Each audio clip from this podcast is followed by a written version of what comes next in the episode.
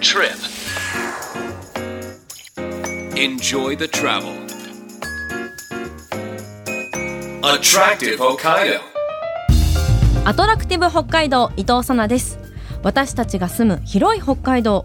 北海道で生まれ育った人でもまだまだ行ったことがない場所もたくさんあるでしょ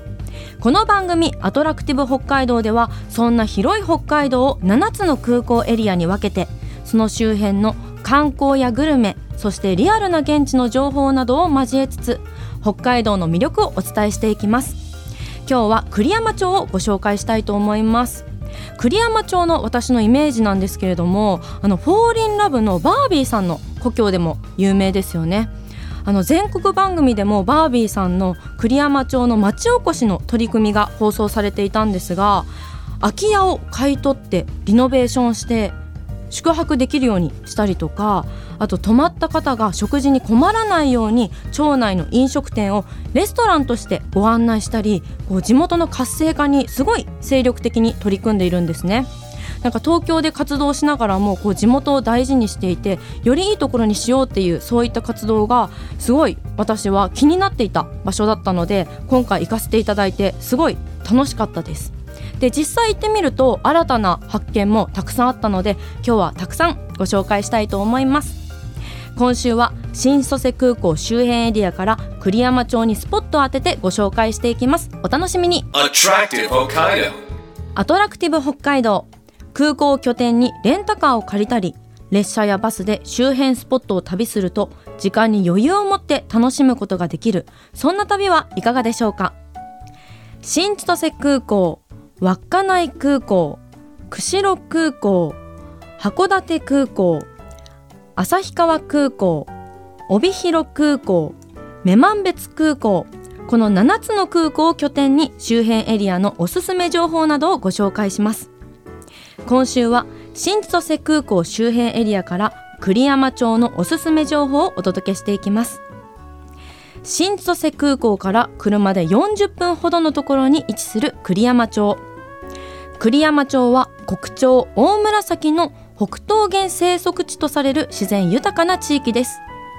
温泉など北海道らしさを存分に味わえる魅力的な町です。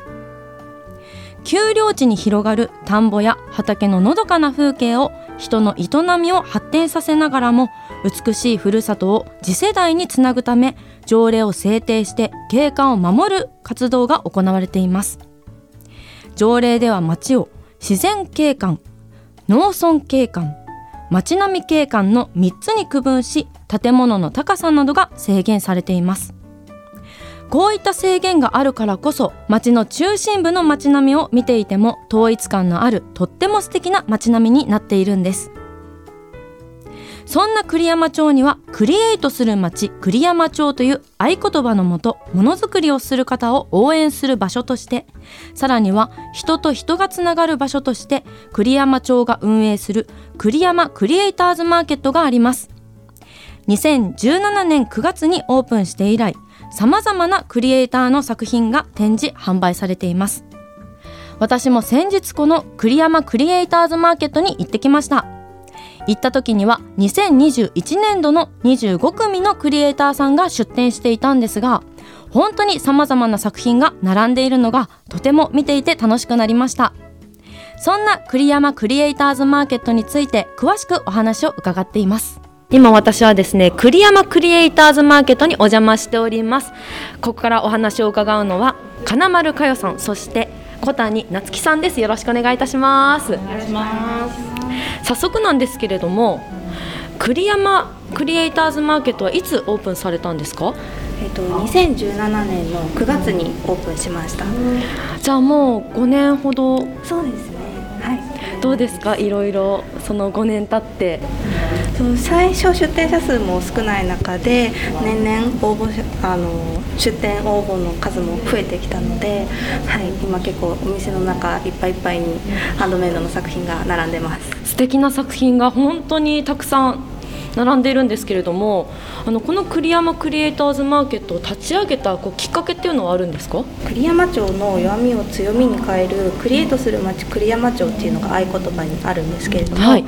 栗山町に思いを持って関わってくれる人、クリエイターさんだったりとか栗山町内のお店の人だったりとかでそういった方とを増やそうと思ってまずは町民の方とファンとクリエイターが交流できる場所はいを作ってその交流を通じて人と人のとのつながりだったりとかあと新しいものお店だったりとか作品だったりとかを生み出していって結果的に街が賑わっていくように商店街がここ空き店舗だったんですけど、はいそこを拠点として立ち上げました。なんか本当路面店でこういったね形でクリエイターさんたちの作品がたくさんあるってすごいことですよね。でですねでちなみになんですけれども現在はその出展されているクリエイターさんは何人いらっしゃるんですか？と令和3年度は延べ27組出店していて、はい。はい、で、えっと、大体毎年25組前後で応募して大体25組ぐらいでがあと作品並べてる感じです。はい。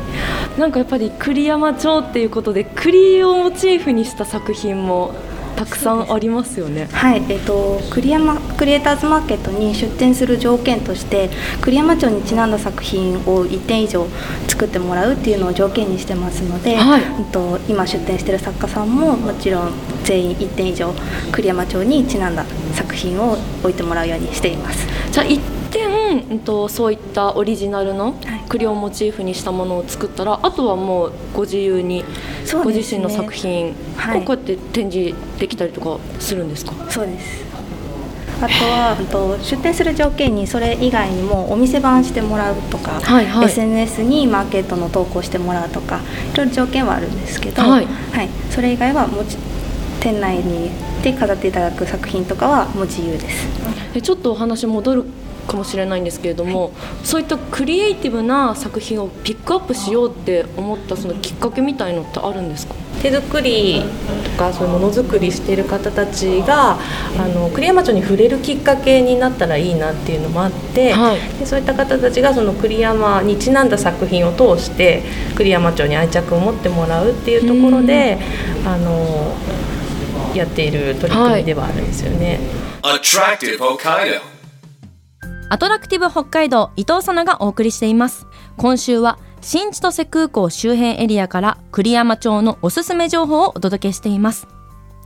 栗山クリエイターズマーケットについて栗山町若者定住推進課小谷夏樹さんそして金丸佳代さんにお話を伺っています。で私びっくりしたのが、あの本当に有名なクリーマーと一緒に栗山町がコラボしてあのコンテストを行ったんですよね、はい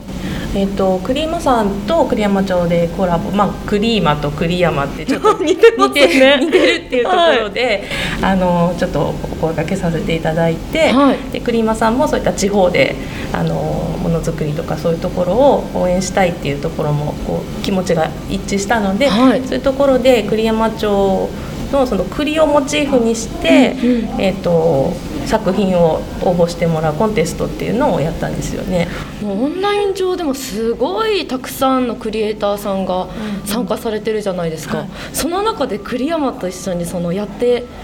みようっていう気持ちもすごい嬉しいですよね。そうですね。そのクリーマさんを通してそのものづくりしている方たち全国各地の方から、はい。その栗山を知ってもらうきっかけだったりとか初めて知ったけどこんな街素敵だから今度行きたいわっていうことだったりとか、そういうつながりができたことはすごい嬉しいなと思ってですね。でもやっぱりこう目標といいますかその当初のそういった形でいろんな方に栗山を知ってもらいたいっていう一つ目標が叶った形になりますか？そうですね、まあ、今ちょっとコロナでなかなかこう人の移動とか難しい時期ではありますけれども落ち着いた時にはそういったことであの訪れてくる方が増えてきたらいいなとは思ってます。はい、そのコンテストには何人くらいのクリエイターさんが参加されたんですか？はい、えっと、令和3年度は93名から応募いただきまして作品数が117点 すごいです。応募いただきました。それはもう地元の方だけではなくってことですよね？全国各地からですね。なんか入賞された作品も今私の目の前に並んでいるんですけれども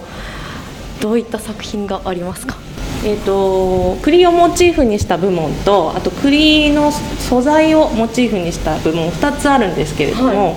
えーと、栗をモチーフにしたものに関してはやっぱりその栗の形を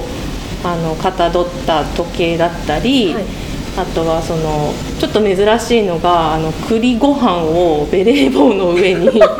こうなあの栗がいっぱい散り散りばめられてあってちょっとごまが振ってるような感じもあったりっていうようなベレー帽がちょっと珍しいかなっていうのと。ああちらベレー帽だったんですね。そうなんですよ、ね、栗ご飯っていうのはもう見るからに分かるんですけれども 帽子だったとは思いませんでした。ユニークですね。そうですね。その発想がやっぱりクリエイターさんのあの発想がすごい豊かだなって感じたところとあと栗素材では栗の木を使った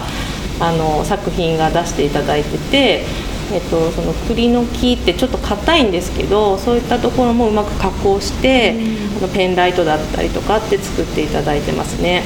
でも自分の地元のそういったロゴの栗をモチーフにした作品をそれぞれオリジナルで作っていただけるってとても幸せじゃないですか。いやそうですね。その去年と今年と2年やってるんですけれどもこんなにあの栗の作品が揃ったっていうのは私たちもすごい嬉しいですしもっと多くの方に見ていただきたいなと思ってあのこちらのマーケットの方でも展示させていただいてます。うん、いや本当にね可愛い作品があのたくさん並んでるんですけどちなみにグランプリのものも今ありますか、はい、そうですね。クリエイティブコンテストのとデザイン部門の方からグランプリに輝いた作品が栗ウォールナットの木製時計栗名月というと栗の顔がついたあの時計なんですけれども、はい、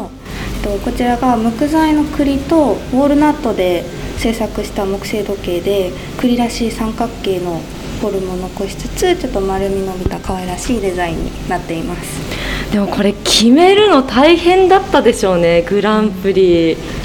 ね、そうですね。あのこのコンテストにはあの栗山町にゆかりのある元日本ハムファイターズの栗山監督あの栗山町にお住まいなんですけど栗山監督とあと栗山町出身のあのフォーリンラブのバービーさんにも特別審査員になっていただいてあのそれぞれ作品を見ていただいた中で審査していたっていう感じになりますね。私のインスタでもあのそちらの作品ちょっと掲載しているんですけれどもあとはやっぱりこちら栗山町にとってどういった場所になってもらいたいなってありますか、えっと、そうですね、えっと、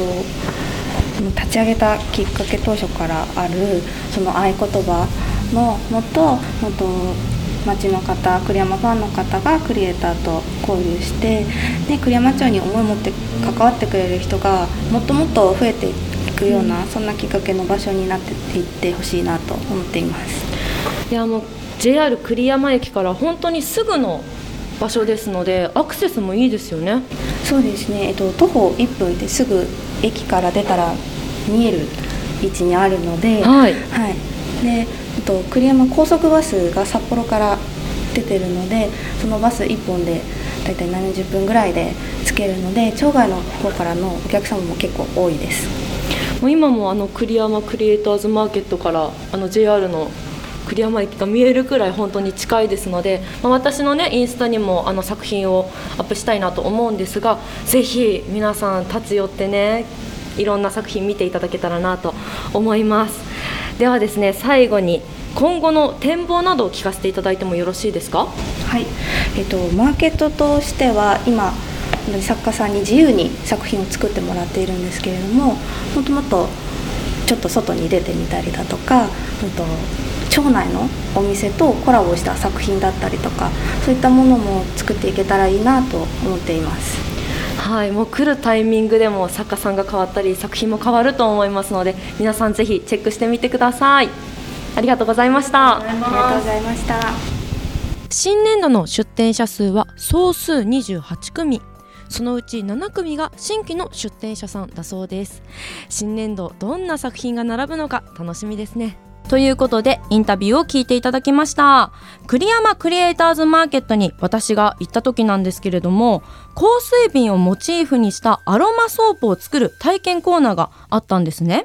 で教えてくれる作家さんが栗山町の方じゃなく近郊の町の方だったんです。なんかそれを聞くとみんなで栗山クリエイターズマーケットを作り上げている感じがしましてなんかすごく楽しそうだなっていうふうに思いました。まさに人と人がつながっているのも感じました。街がね活性化しているのもすごいなと思いましたよ。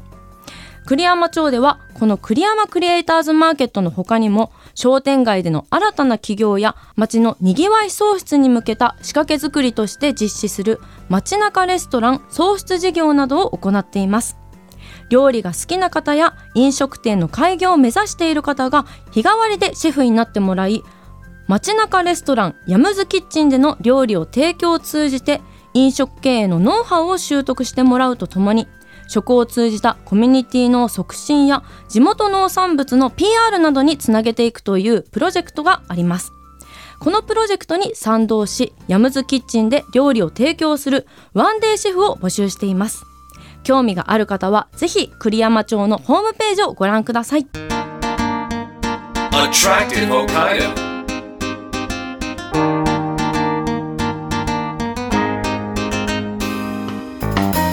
30分にわたってお送りしてきたアトラクティブ北海道。今週は新千歳空港拠点に栗山町の栗山クリエイターズマーケットをご紹介しましたいかがだったでしょうか今回私もお邪魔させていただいて思ったのがこう今回栗山町だったら栗だったんですけれどもこう地元のカラーをどんどん自分たちだったり周りの方を巻き込んで作り上げていく取り組みがすごい素敵だなと思いました。まさにクリエイターさんのアイデアがこう街のアピールポイントにもつながっているのが見えました。2021年度の営業は3月31日で終了し今年度2022年度のオープンは4月25日となっています。パワーアップしてリニューアルオープンとなりますのでぜひ栗山町にお出かけの際は栗山クリエイターズマーケットもお立ち寄りください。詳しい営業日などは栗山クリエイターズマーケットの Facebook ページをご覧になってみてください。今日はこの番組をお聞きの方に抽選で今回栗山クリエイターズマーケットで販売されていた栗山の色の塗料と栗山町の最新設備でレザーカッターで作られたしおりをセットにして1名の方にプレゼントします。栗山の色は栗山をイメージする12の色。その中から栗と泣く木のカラーをプレゼントです。ご希望の方は検索サイトでカタカナでアトラクティブ北海道と検索してみてください。トップにこの番組のページがありますのでそこから E メールまたはメッセージフォームで簡単に送ることができます。ご応募の際にはお名前ご住所電話番号を必ず明記してください。当選者の発表は発送をもって返させていただきます。ご了承ください。アトラクティブ北海道来週もお楽しみに。お相手は伊藤さなでした。バイバイ。